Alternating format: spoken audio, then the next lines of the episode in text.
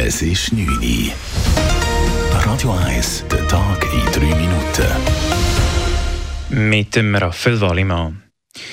Die ÖV-Branche versucht mit dem sogenannten Halbtagsplus eine neue Zielgruppe anzusprechen.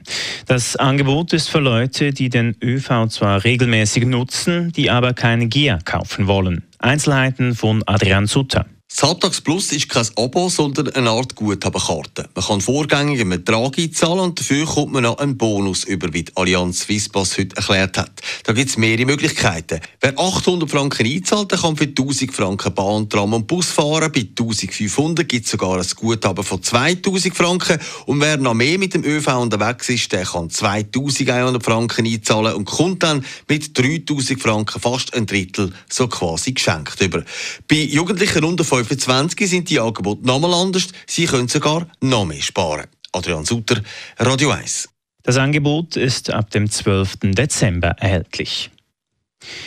Auch die Credit Suisse hat dem Österreicher René Benko offenbar 100 Millionen Franken geliehen. Das berichten die Tamedia-Zeitungen mit Verweis auf Insider-Informationen. Demnach hat die CS Firmen von Benko im Jahr 2020 einen Kredit von rund 100 Millionen Franken gegeben. Später habe die CS den Betrag allerdings reduziert. Heute liege der Kredit in einem mittleren zweistelligen Millionenbetrag. Nun sitzt die UBS auf diesen Schulden. Bereits die Schweizer Privatbank Julius Baer soll Benko bis zu 600 Millionen Franken geliehen haben. Benkos Signa-Gruppe hat in Österreich Insolvenz angemeldet. Bei einem Bahnübergang in Wetzikon ist eine S-Bahn mit einem Auto kollidiert. Kurz nach 15 Uhr hielt das Auto eines 45-jährigen Mannes aus noch ungeklärten Gründen auf dem Bahnübergang, wie die Kantonspolizei Zürich mitteilt. Der Lenker, seine Frau und deren beiden Kinder konnten das Fahrzeug rechtzeitig verlassen obwohl der Lokführer des Zuges seine Notbremsung einleitete, kollidierte der Zug mit dem Auto. Verletzt wurde niemand, allerdings entstand Sachschaden in der Höhe von mehreren 10.000 Franken. Außerdem kam es zu massiven Verkehrseinschränkungen.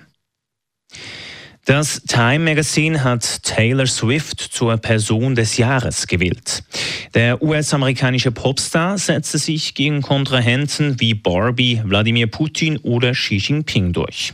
Das Time Magazine bestimmt jedes Jahr eine Persönlichkeit, die das Weltgeschehen besonders stark geprägt hat. Taylor Swift hat mit ihrer Musik Millionen Menschen auf der ganzen Welt begeistert. Letztes Jahr war der ukrainische Präsident Volodymyr Zelensky Person des Jahres. Radio 1 Wetter. Am Abend und in der Nacht ist es wechselnd bewölkt. Morgen hat es dann am Vormittag zuerst Nebel.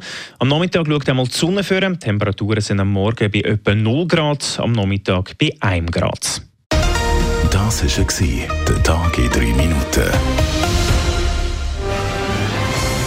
Radio 1 Talk Radio mit dem Roger Schawinski. Das ist ein Radio 1 Podcast. Mehr Informationen auf radio1.ch.